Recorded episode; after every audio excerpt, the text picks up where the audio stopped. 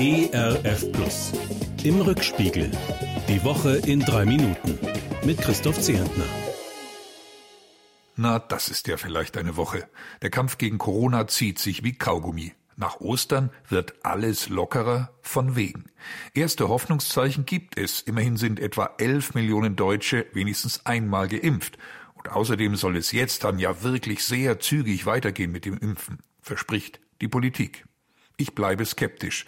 Das Gezänk der Regierenden beunruhigt mich. Kanzlerin gegen Länderchefs, CDU-regierte Länder gegen SPD-regierte, Kultusminister gegen Lehrergewerkschaft, Bundestag gegen Ministerpräsidenten, der mögliche Kanzlerkandidat Laschet gegen den möglichen Kanzlerkandidaten Söder. Gefühlt jeder gegen jeden. Ja, ich weiß schon, wir haben genau die Politikerinnen und Politiker, die wir gewählt haben. Aber müssten die nicht gerade jetzt Einigkeit statt Streit hinkriegen, Machtgelüste, Parteibefindlichkeiten und Länderkonkurrenz mal hintanstellen?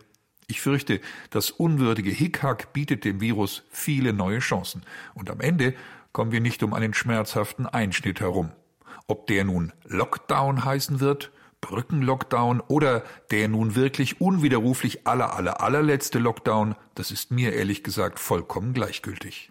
Apropos gleichgültig. Mir ist es nicht egal, wen die momentan aussichtsreichsten Parteien in den nächsten Tagen zum Kandidaten bzw. zur Kandidatin für das Bundeskanzleramt küren werden. Bei den Grünen kommen Annalena Baerbock und Robert Habeck in Frage.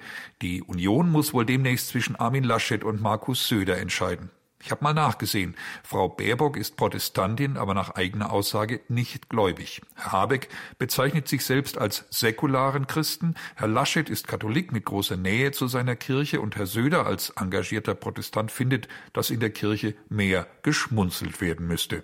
Ich bin ehrlich gespannt, wer von diesem Quartett in den Wahlkampf ziehen wird.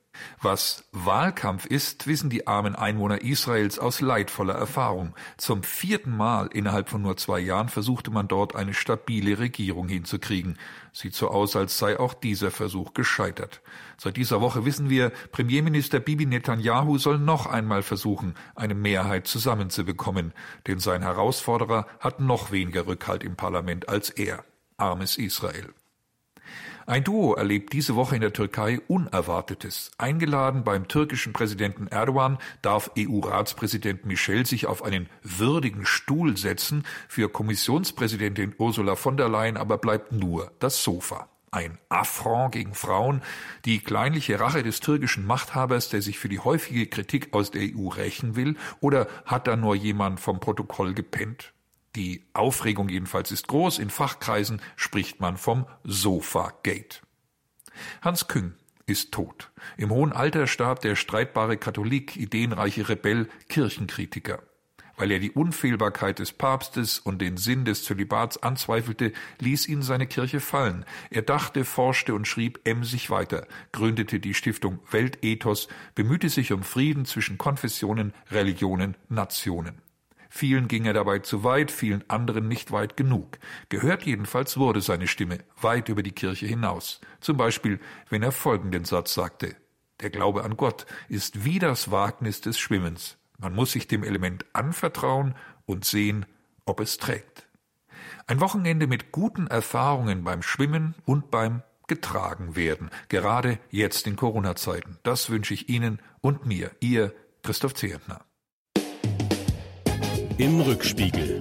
Auch in der Audiothek oder als Podcast auf erfplus.de.